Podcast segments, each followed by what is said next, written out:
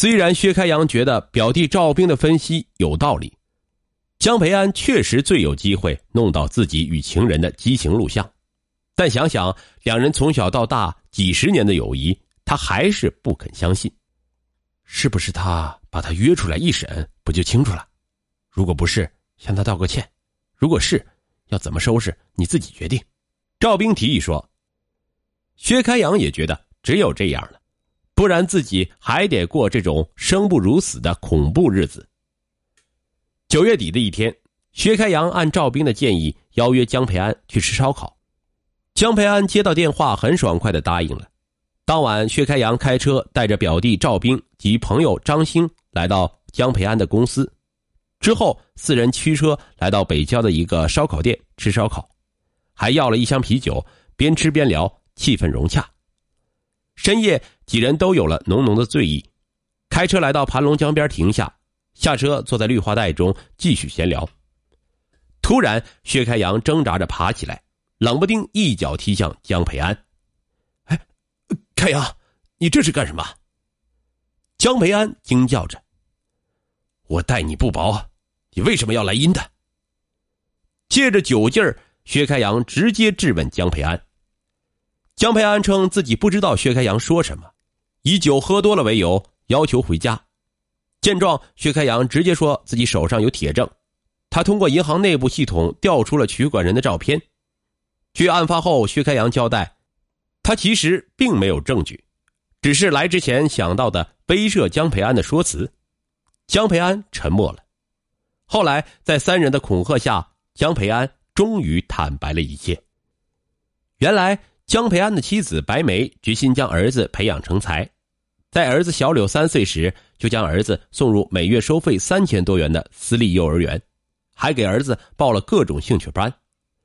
后来又将儿子送入当地一家有名的私立学校读小学。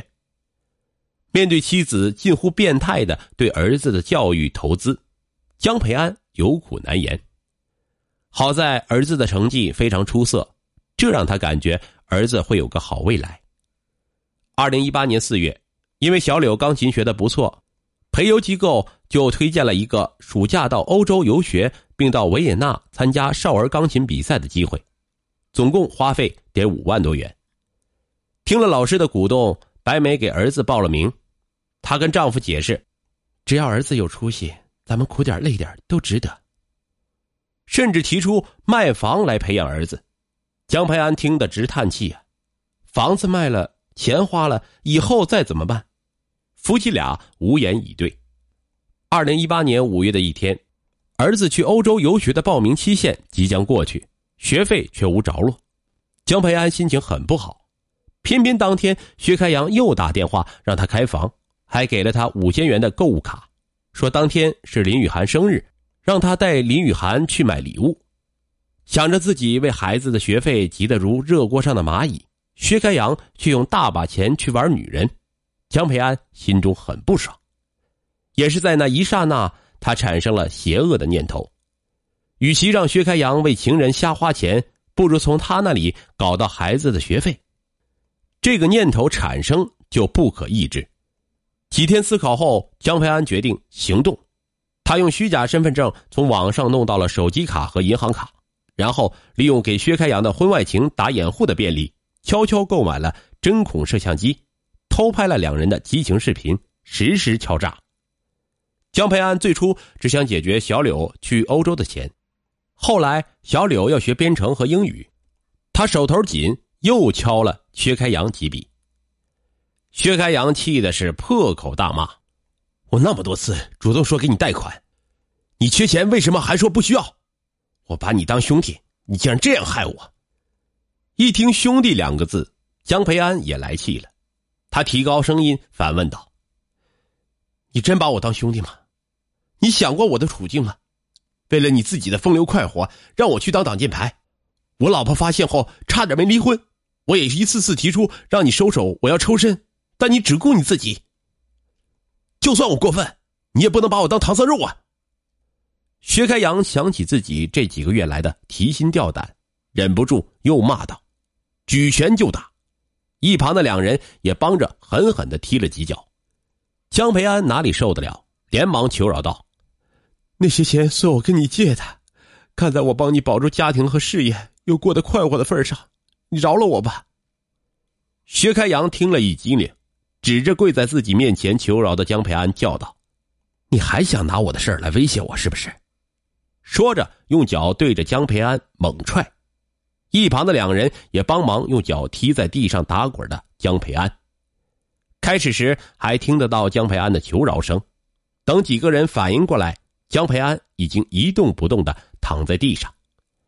赵兵发现江培安已经没有气息，三人慌作一团，匆忙逃离现场。